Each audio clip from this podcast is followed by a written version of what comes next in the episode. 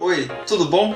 Eu sou o Paulo e esse é o Cast Overflow, seu podcast de arquitetura de solução, desenvolvimento de softwares e tecnologia. Nessa primeira série de episódios, vamos falar de forma simples e rápida, para que em poucos minutos você possa conhecer ou relembrar de conceitos, tópicos e tecnologias importantes para a nossa profissão.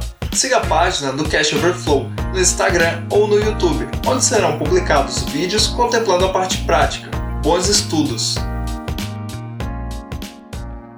Nesse episódio vamos falar de AWS Lambda, que nada mais é que o serviço de serverless da Amazon. Se você tem dúvidas sobre a tecnologia serverless, basta consultar o episódio de número 20 aqui no Cache Overflow. Mas apenas para recapitular, com o serverless podemos realizar o upload do nosso código e já teremos um sistema funcional, sem a preocupação de provisionar máquinas e configurar diversos serviços. Isso tudo será abstraído pelo provedor de serviços serverless. O ponto forte do Lambda é que essa tecnologia vem acompanhada de uma forte integração com outros serviços e podemos utilizar eventos gerados por esses outros serviços como triggers para executar nossas funções Lambda. Se você está se perguntando se o Lambda faz parte da categoria de FAS, F-A-A-S, Function as a Service ou Função como Serviço, você está correto, pois vamos expor o nosso código como funções que podem ser chamadas. Como o AWS Lambda é um serverless, vamos colher os benefícios dessa tecnologia, sem servidores para gerenciar escalabilidade automática e outros que já foram citados no episódio 20. Um ponto importante em relação ao custo do Lambda é que seremos cobrados por cada 100 milissegundos de execução do código e o número de vezes que esse código foi executado. Ou seja, estamos pagando apenas pelo tempo computacional. Como já foi dito no episódio anterior, episódio 20, apesar de ser uma tecnologia com um custo muito baixo, dependendo do caso de uso, ela pode ser mais cara que as tecnologias tradicionais. Portanto, é preciso calcular o custo custo com bastante atenção. Podemos utilizar a AWS Lambda em vários cenários. Por exemplo, para publicar uma API que o nosso front-end vai consumir. Essa API ela pode ficar atrás de um API Gateway ou atrás de um ALB, que é o balanceador de cargas de aplicações da AWS. Como temos uma integração muito forte do Lambda com outros serviços, podemos utilizar eventos gerados por esses outros serviços para executar as nossas funções. Por exemplo, assim que um arquivo é gravado na S3, que é o serviço de armazenamento armazenamento da Amazon, uma função Lambda será executada. O mesmo poderia ocorrer com eventos gerados por outros serviços, como o DynamoDB, Kinesis, SNS e outros. A documentação oficial conta com diversos casos de uso de diversas empresas, incluindo o desenho da solução. E falando de desenho de solução, é recomendável aumentar o grau de granularidade do desenho. Ou seja, se temos três funções, é interessante que o desenho conte com três símbolos que representem essas funções, bem como os sistemas, componentes e serviços que elas estão interagindo.